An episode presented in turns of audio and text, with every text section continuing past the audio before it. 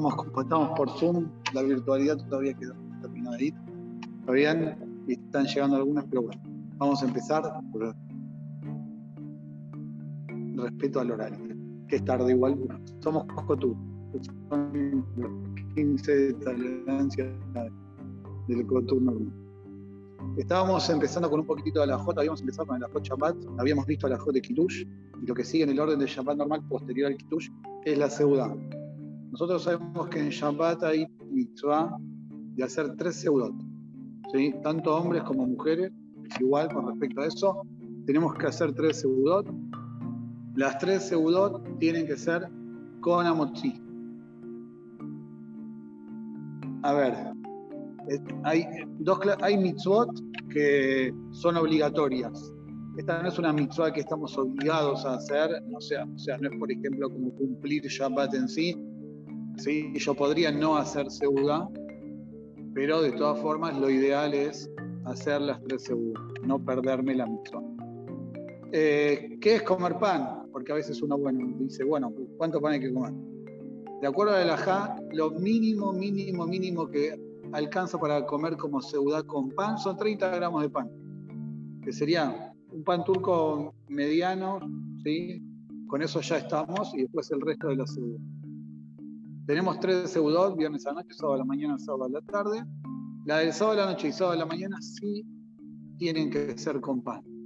¿sí? La del sábado a la tarde, que quizás la que más cuesta, Ahí encontramos que hay diferentes opiniones. Hay quienes dicen que se pueden hacer con donut, se pueden hacer con frutas. Entonces, quizás si no sé, es muy difícil hacerlo eh, cumplir también con y Ahora, em, en, todas las seudot, en las tres seudot, vamos a hacer amotzi con dos panes. ¿Por qué hacemos amotzi con dos panes? porque la Torah nos dice que cuando Borelán mandaba el man en Shabbat los días viernes, en Shabbat no caía. El man caía el viernes, ¿sí? Y no se podía guardar de un día para el otro. Am Israel salió a buscar el man, buscó lo que normalmente tenía que recoger para el día viernes, que era una medida por, por, integrante de la familia. Y cuando llegan a la casa, se encuentran con que se había duplicado. Entonces fueron todos corriendo a consultarle a Moshe. Moshe, ¿qué es lo que pasó? ¿Por qué se duplicó el, el man? Entonces ahí Moshe les dice, como mañana es Shabbat, Borolam les está mandando la ciudad de mañana hoy. Es demasiado. Borolam les está mandando la ciudad de mañana hoy. Ah, pero no se puede guardar, no podemos guardar de un día para el otro. Viene Moshe Rapeno y les dice, en este caso guárdenlo. Borolam les permite guardar del viernes para el sábado sin ningún tipo de problema. Normalmente el man se arruinaba, se echaba a perder. Le dice, acá no hay drama, no hay ninguna cuestión, el man no se va a echar a perder, guárdenlo. Y así fue efectivamente que Am Israel guardó el man de un día para el otro y en Shabbat se pudo comer de ese man y así fue durante los 40 años de viaje por el desierto. Jamim nos dicen para recordar el milagro del man, porque uno también tiene esa duda. Toda la semana trabaja, toda la semana genera, y Shabbat, Borolam te dice, no, no trabajes. Bueno, y si no trabajo Shabbat, ¿qué va a pasar? Uno tiene la duda. Entonces Borolam nos dice, tenés que tener esa misma emuná que tuvieron los Yehudim en el Mizpan.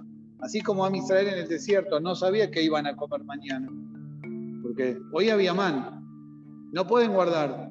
Pero si mañana no cae, ¿qué hago? Nosotros que estamos acostumbrados, Baruch Hashem, a la época de la abundancia, donde hacemos el pedido mensual, donde abrimos la heladera y la heladera explota quizás, ¿está bien? Era una prueba muy grande, no saber qué iban a comer mañana. Y Israel se mantuvo con esa emuná. Por el nos dice, de la misma forma, si vos tenés emuná, yo me voy a ocupar, aunque en Shabbat no podés trabajar, de durante la semana mandarte todo lo que necesitas para allá. Por eso es que para recordar el man hacemos amotzí con leje millene, con dos panes.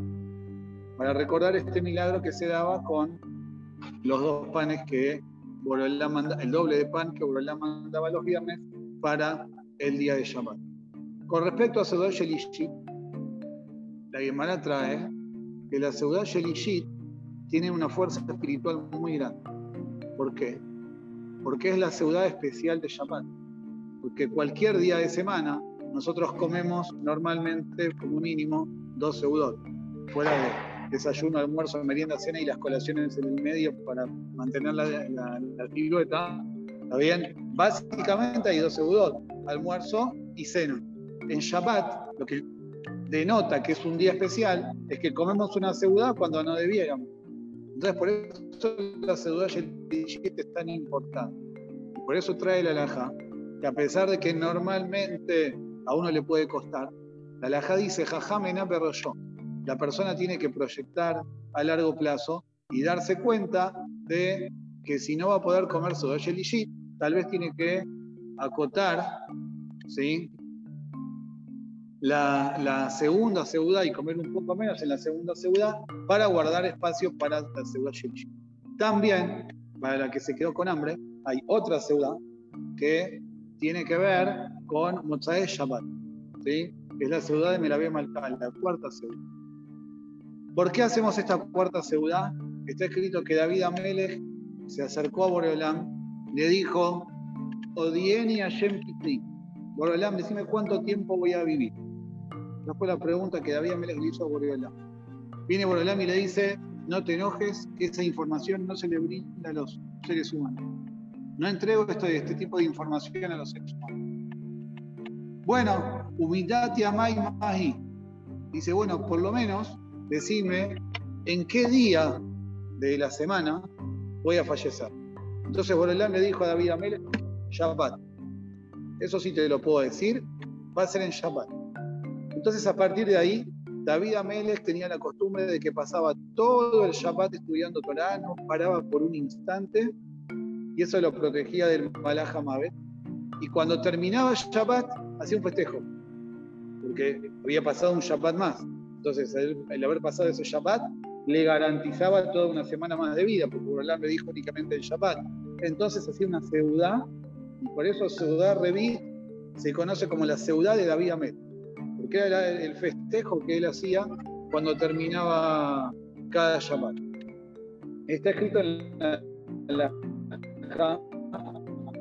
que la ciudad Revit también es muy importante. Lo ideal es hacerlo con pan, también en la medida de las posibilidades. Si ya no se puede, no se puede. Pero sí hay, que hacer una ciudad especial porque terminó Shabbat. Y está escrito que también es segula para un parto fácil.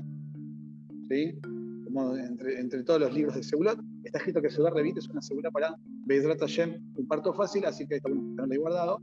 Y también trae la alhaja que nosotros sabemos, uno de los 13 principios de la fe es Tefiat El Tefiat significa que todos nosotros tenemos un paso por la vida con un cuerpo físico, bien, pero después de eso hay un mundo espiritual. Ahora, para ese mundo espiritual, Boreolam, a las personas que ya no están con vida, las va a revivir. Pero dice la Gemara que hay un hueso, que es el de nuca, por eso también, cuando ponemos el vino de bola, va acá y acá, eh, que se alimenta únicamente de la de vino. De toda la semana ese hueso se nutre de, de lo que uno come en de vino. Y desde ahí va a comenzar este proceso de tequiatametín, de resurrección.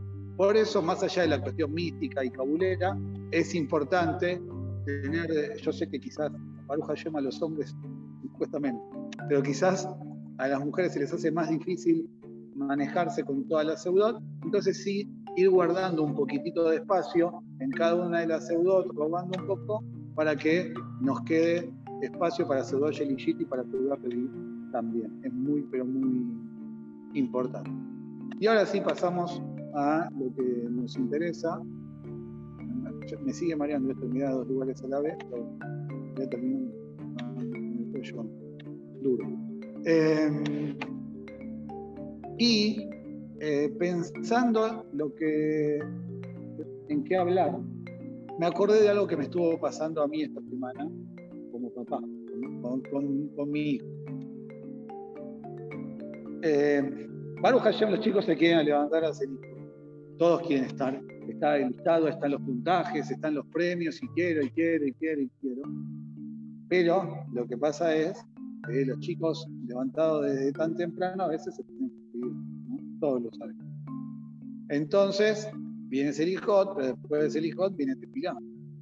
Y muchas veces pasa que los chicos en Selijot están ahí enganchados y en la Tefilá ya es como que se relajan y está el que empieza a dar vueltas por un lado, empieza a dar vueltas por el otro, quizás ya no hay tantos madrijim porque cada uno va a a otro lugar, o están los morim que van a buscar a sus propios chicos para llevarlos a casa, entonces afloja un poco el, control disciplinario, también los chicos se relajan.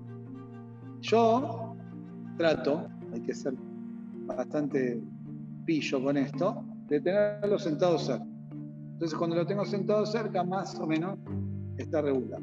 Pero llega un momento, nuestra tefilada, una tefilada de un adulto dura una hora, y la tefilada de un, nene de cuarto grado puede durar como máximo 20 minutos, entre lo que sabe y, la velocidad a la que lo hace.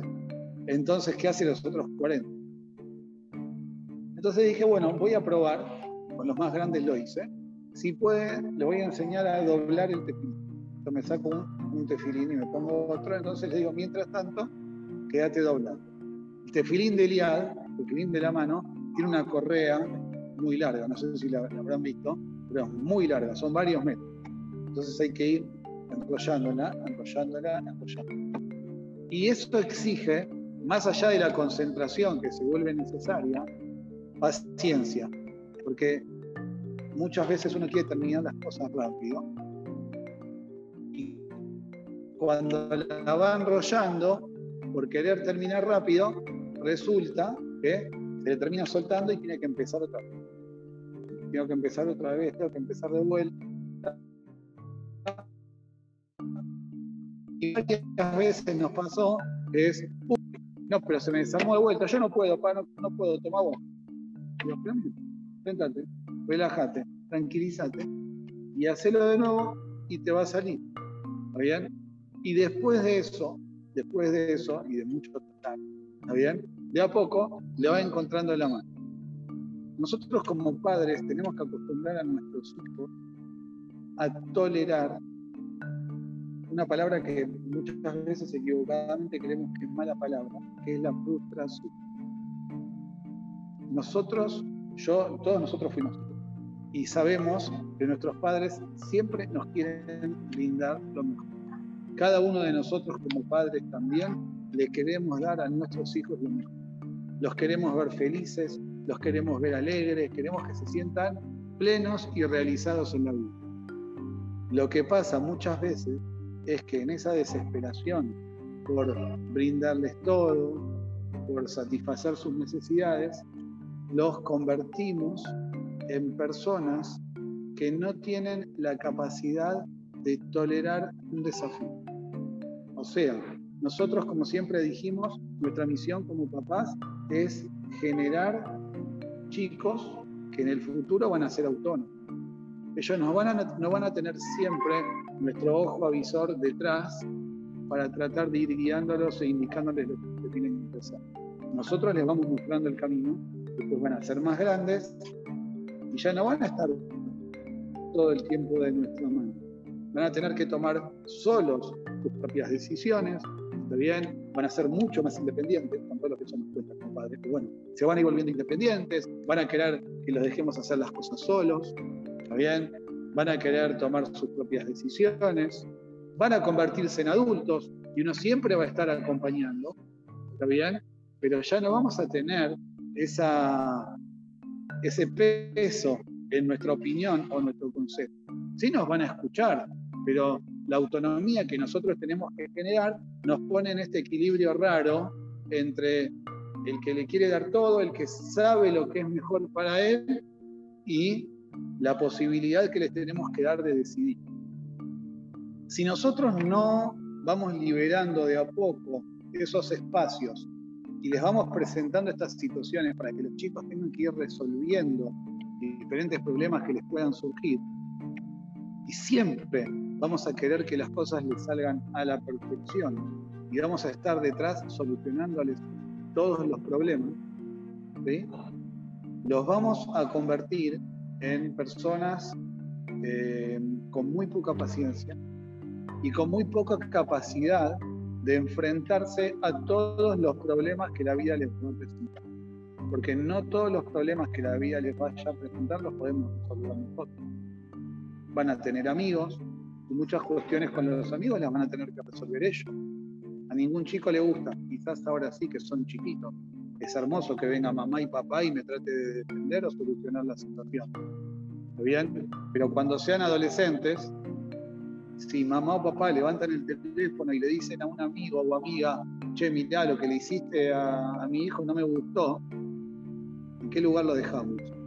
Ah, vos sos un alcahuete, por decirlo de alguna forma elegante. ¿Qué? ¿Le contás todo a tu mamá? ¿No lo podemos hablar entre nosotros? Y más adelante, de Jem van a estar de novios, de Jem se van a casar y nos vamos a meter en cualquier situación a resolverlo nosotros no les damos eh, un espacio sano.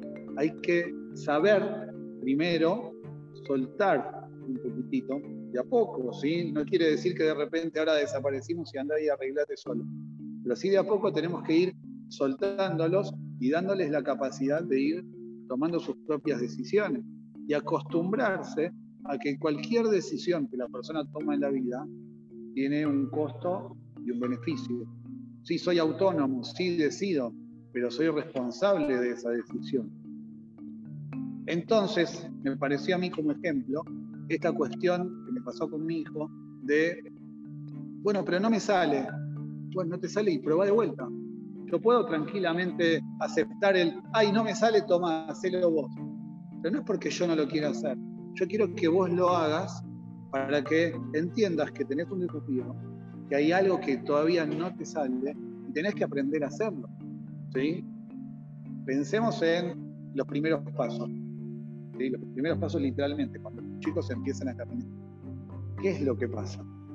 Nosotros no estamos constantemente al lado sosteniéndole la mano.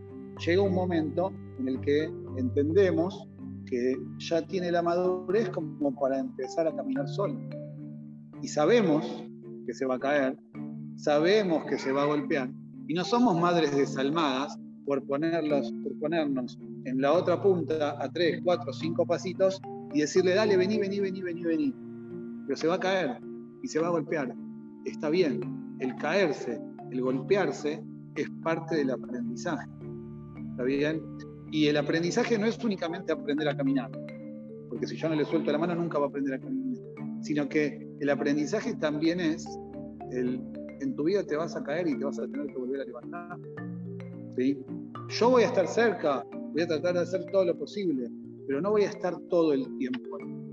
De Jobot a Levavot, que es un libro de Musan, hace una pregunta muy interesante. Nosotros sabemos que una de las, etapas más difíciles del crecimiento es el corte de dientes. Cuando los chicos empiezan a cortar dientes, fiebre, la encía inflamada, dolor, mordillo, eh, ¿cómo se llama? hay una eh, Nenedent era mi época, ¿no? Nenedent. Se llamaba Nenedent. También era el hielo, el, mordillo frío, el Nenedent, que era como un anestésico para que no le doliera, pero igualmente fastidiado. Entonces él pregunta, ¿por qué las personas no pueden hacer con dientes? ¿Qué le cuesta a Boreolán hacer que la persona crezca con dientes? Nació con dientes, listo. Nacimos con pelo, sí. Uñas, sí. Dientes también.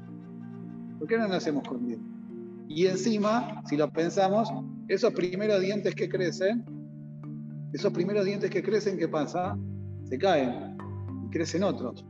Y estamos con esto de que no crece medio torcido, no se terminó de caer, entonces hay que, hay que sacarlo, ¿Está bien? ¿Para qué toda esta historia?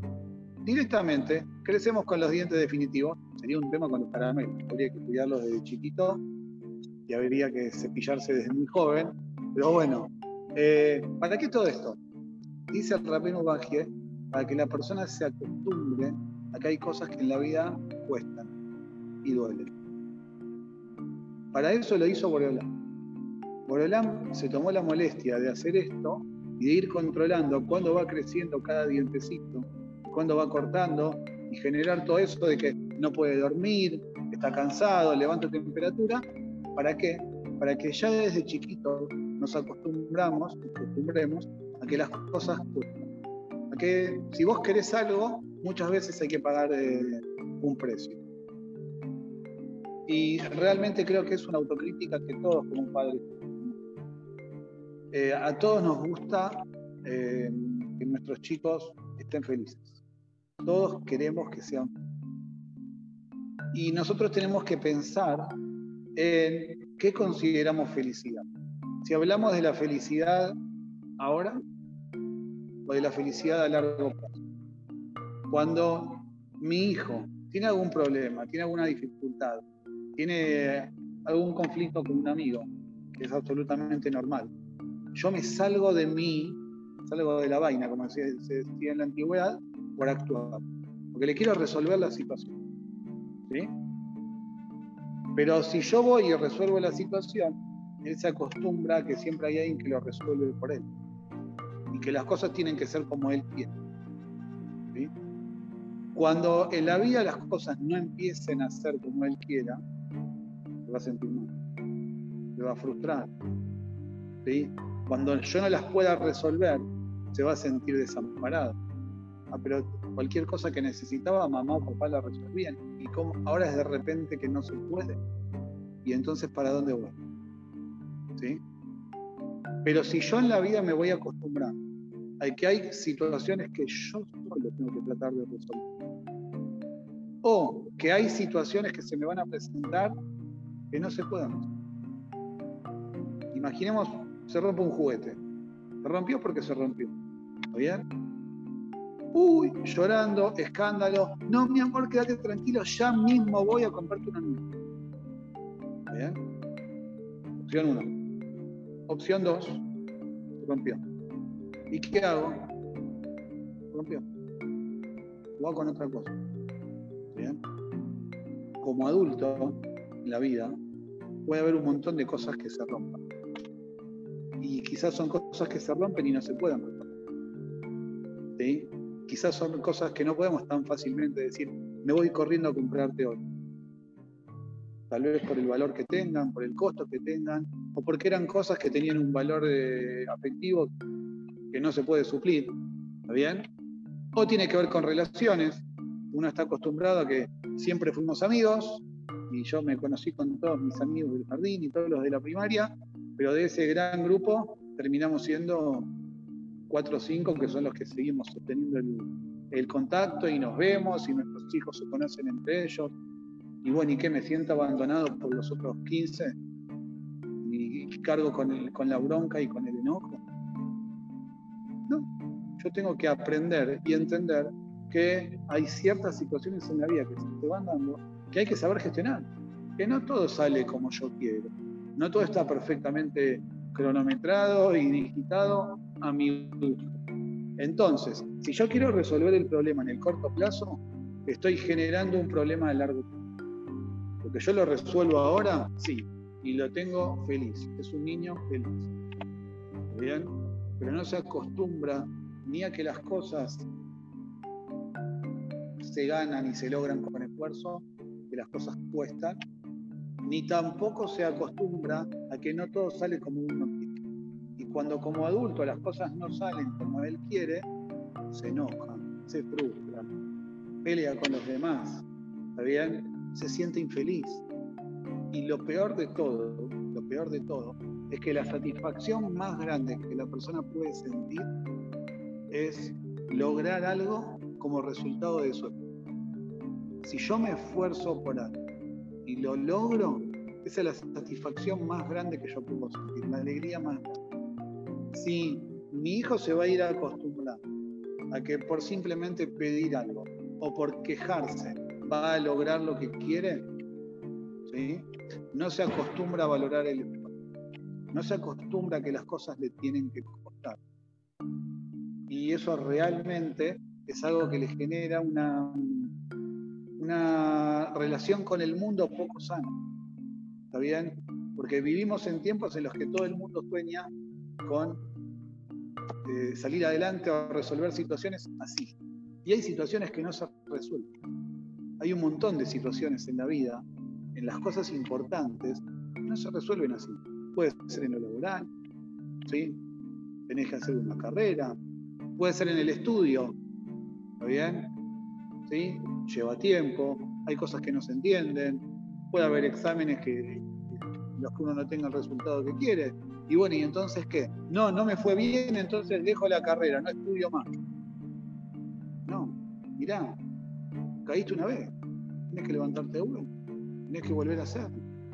Jajamín nos dice, me les dijo, lleva y por satik El satik se cae siete veces y se levanta. No hay forma de llegar a ser satik sin caerse y levantar. Si la persona apenas se cae, dice, ya está bajo los brazos, nunca vas a llegar al objetivo, nunca vas a llegar a la meta. Pero constantemente tienes que estar acostumbrándote a este camino.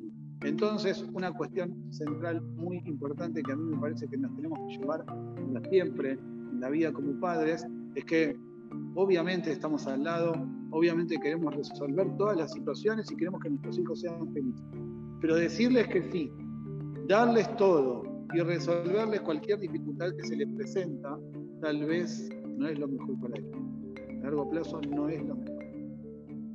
¿Quiere decir que entonces me paro a la distancia y miro para otro lado?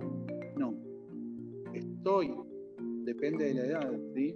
Pero estoy un poco a, los a lo lejos, viendo las cosas con la perspectiva correcta de ¿tengo que intervenir o no tengo que intervenir?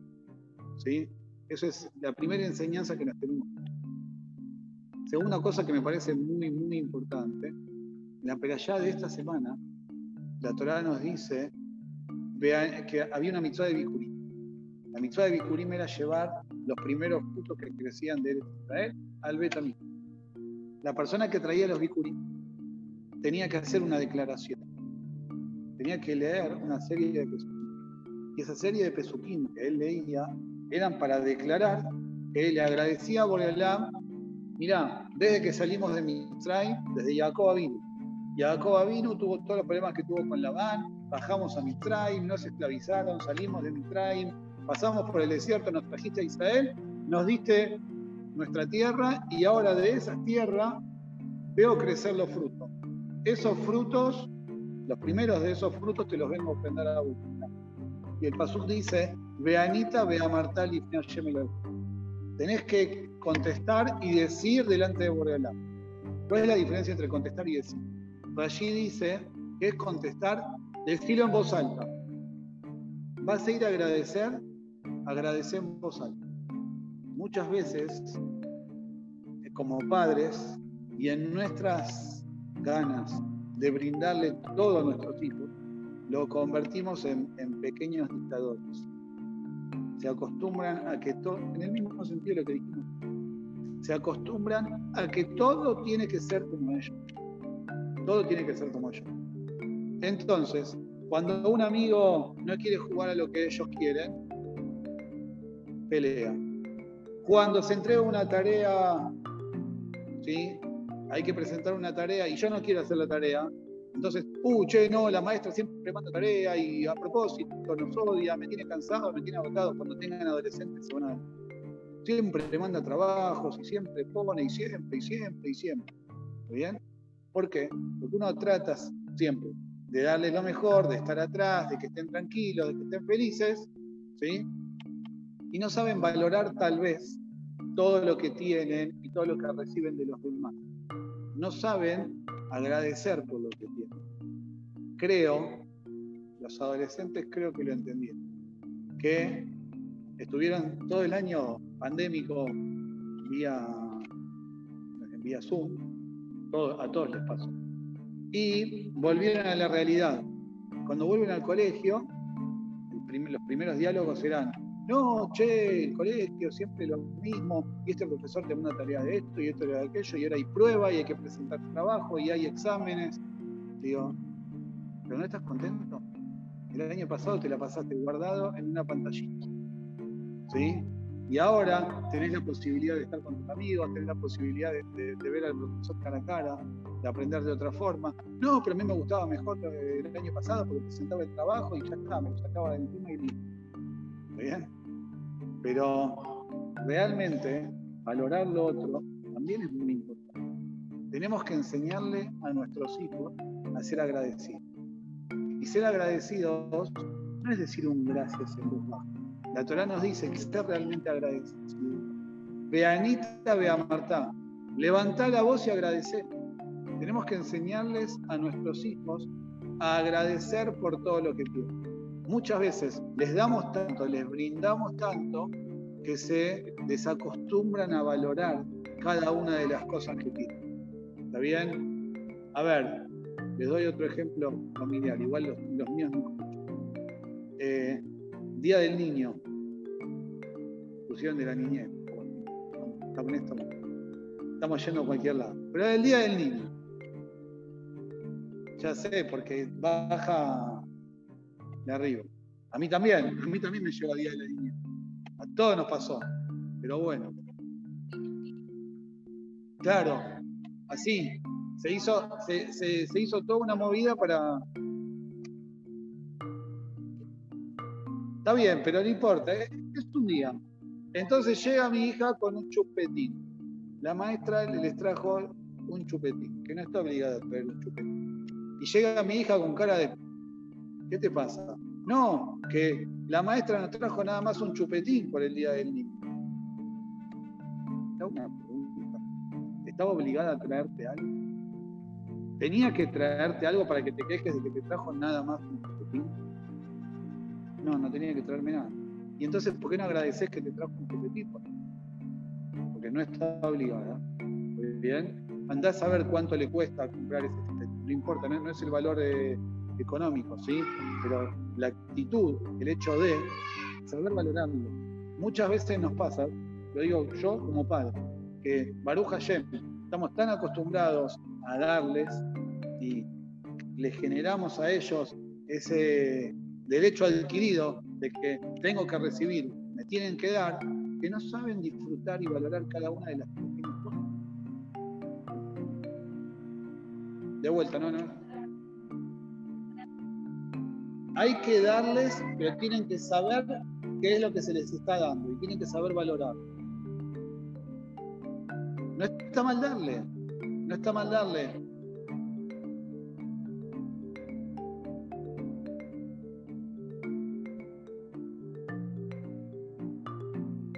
Claro. Pero, hay que hacérselo, hay que hacérselo valorar. Es algo tan simple como la comida. Otra vez esto de comer, ah, esto no me gusta. ¿Está bien? Entonces.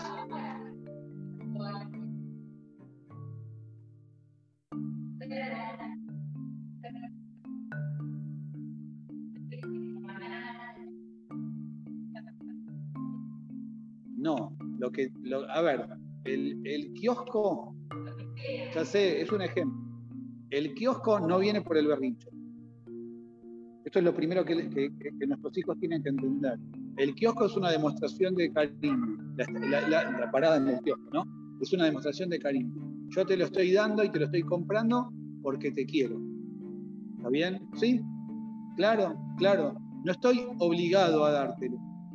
No estoy obligado a dártelo. No estoy negociando. No es que como que hiciste algo te doy un premio. Te quiero mucho y por eso hoy te voy a llevar al kiosco. ¿Está bien?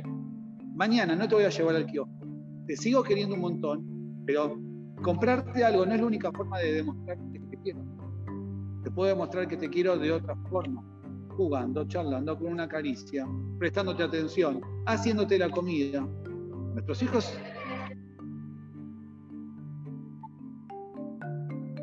Está bien, pero eh, a ver, eso es pasarlo, llamémosle al lado negativo. Lo que nosotros tenemos que hacer es destacar lo positivo de cuando sí vamos. Hoy, mirá, hoy vamos a ir al kiosco, no vamos a ir todos los días. ¿Sabes por qué vamos a ir al kiosco? Porque hoy quiero demostrarte que te quiero un montón con una golosina. Y mañana al mediodía, como mami te quiere un montón, te preparó el risotto con champiñones, ¿no es? Como mami te quiero, pero los chicos lo valoran. Los chicos se dan cuenta, yo los miércoles no vengo porque mi mamá me hace risotto con champiñones. Sí me dicen en el comedor. ¿En serio? Eso quiere decir que cuando uno sabe dónde poner el, énfasis, la energía, ¿sí? uno quizás no lo hizo conscientemente, pero uno se dio cuenta de poner la energía ahí ¿sí? y, lo desarrolló. Generé ese vínculo a través de eso. Exactamente, exactamente. O sea, que valore esto, que valore esto. Mira, como te quiero mucho, nos vamos a sentar. Claro.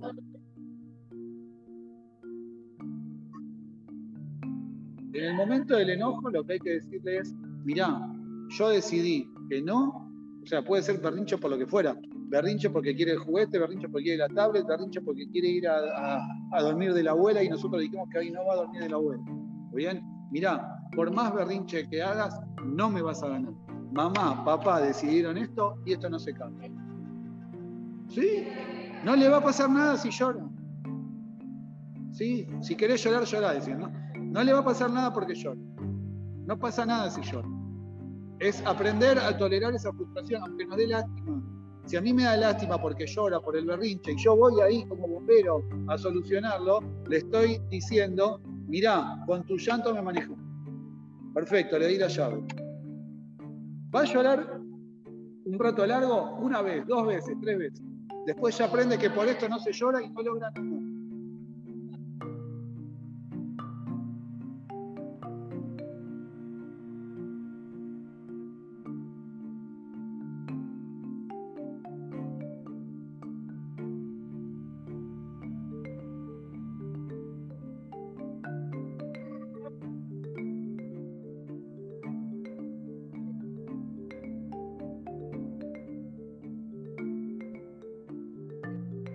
Está bien, de vuelta, pero ahí es que llora, ahí llora por culpa.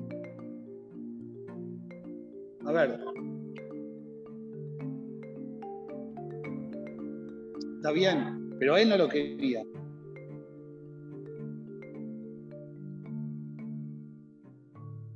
Y lo fue a buscar, claro. Él no me quiere manejar. Ahí está angustiado. Si llora por angustia, pero si llora por angustia no soy perverso. Lo voy a ir a calmar. Pero cuando llora por berrinche, cuando llora para darme el brazo a torcer, esta es la pregunta que yo me tengo que hacer. Llora para darme el brazo a torcer. Cuando yo le enseño que no, no voy a dar el brazo a torcer por el berrinche, ¿sí? lo estoy formando a futuro. ¿Entiende lo que quiero decir? O sea, a mí me pasó como padre que yo llevaba a los míos al jardín y había amigos míos que estaban en el kiosco, en el kiosco de enfrente todos los días o que estaban con el nene o que estaban con el, nene llorando en la puerta porque quería que pasara por el kiosco y él justo ese día había decidido que no iba a pasar por el kiosco y no tenía cómo gestionarlo. ¿Está bien? Pero si yo siempre voy a ceder al berrinche, ahí a la larga me, termina llevando de la correa.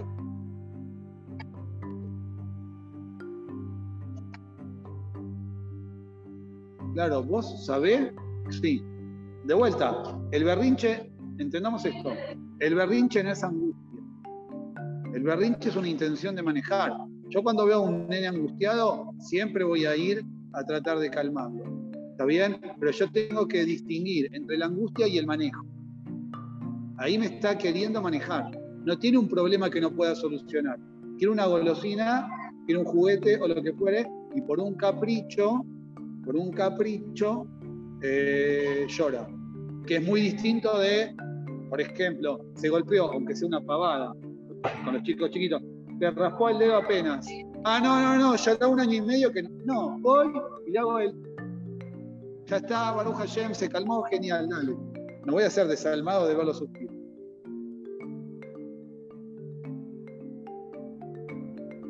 A ver, eh, depende de la edad, lo podemos hacer. O sea, en casa con adolescentes sí lo hacemos. No comas, solucionatelo solo. Con chicos muy chiquitos, a veces hay que tener la picardía de tener un, plan B. Si lo,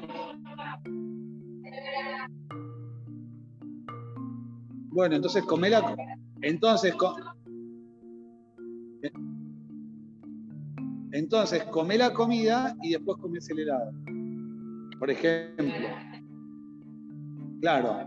No, mira, negociamos comes esto y después comes el helado. Porque me está manejando. Evidentemente me está manejando. En, chicos chicos, dejarlo sin comer es un poco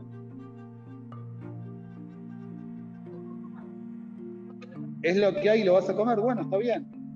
¿Sí? ¿Sí? ¿Sí? A ver, de vuelta, no, no, no se lo voy a... Es capricho. A ver, en el colegio los chicos todos los días quieren tortilla de papa. Todos los días. Tortilla de papa, bueno, está bien, pero no puede ser que no coman nada más que tortilla de papa. Hay chicos que quieren vivir de tortilla de papa. Claro, no hay forma. Tienen que entender que hay eh, algún otro artículo. Por ejemplo, ayer, no me gustan los fideos. Perfecto, hay milanesa de calabaza. ¿Milanesa de calabaza sí? Sí, milanesa de calabaza. No, milanesa de calabaza. Fideos no, pero milanesa de calabaza sí. Yo sé lo que come cada uno, ¿eh? yo que todo. Claro, claro. Porque yo sabía, digo, ya sé, vos fideos no. Vos fideos no. Pero hay milanesa de calabaza. Milanesa de, bueno, milanesa de calabaza sí. ¿Está bien? Hay que a veces tener. Bueno, disfrazado. Hay que encontrarle la vuelta. Pero lo que quiero decir es justamente esto. Tenemos que acostumbrarlos a. Ustedes todavía los tienen muy chiquitos, ya van a ser más grandes, ya van a ser más grandes.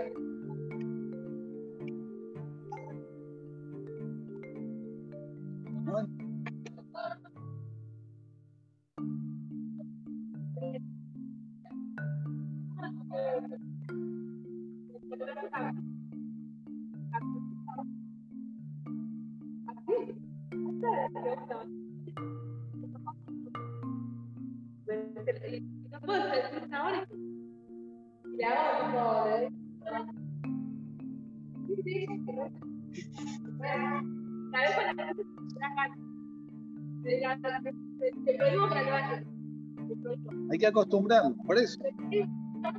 ¿Por qué está auto? Está bien. Pero bueno, entonces eh, no es fácil, son un montón de cosas que van surgiendo todos los días, pero tenemos que entender justamente esto, que marcar este, este tipo de, de conductas y la valoración de cada cosa, ¿sí? Es lo que a la larga les va a permitir ser adultos felices.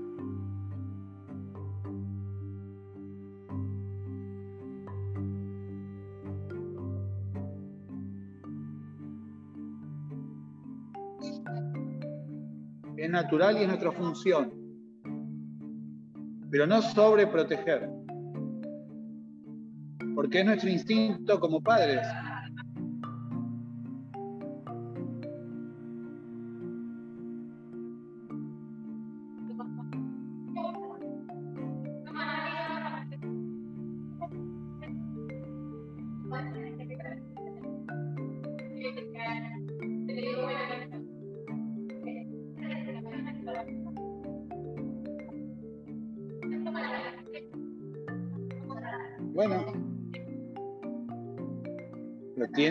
Con la madurez.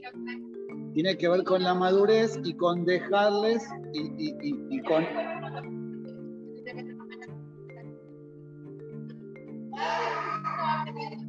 Exactamente. Uno también madura. Nosotros como padres, nosotros como padres también maduramos. No es lo mismo educar al primero que al segundo que al tercero. A ver, no hay...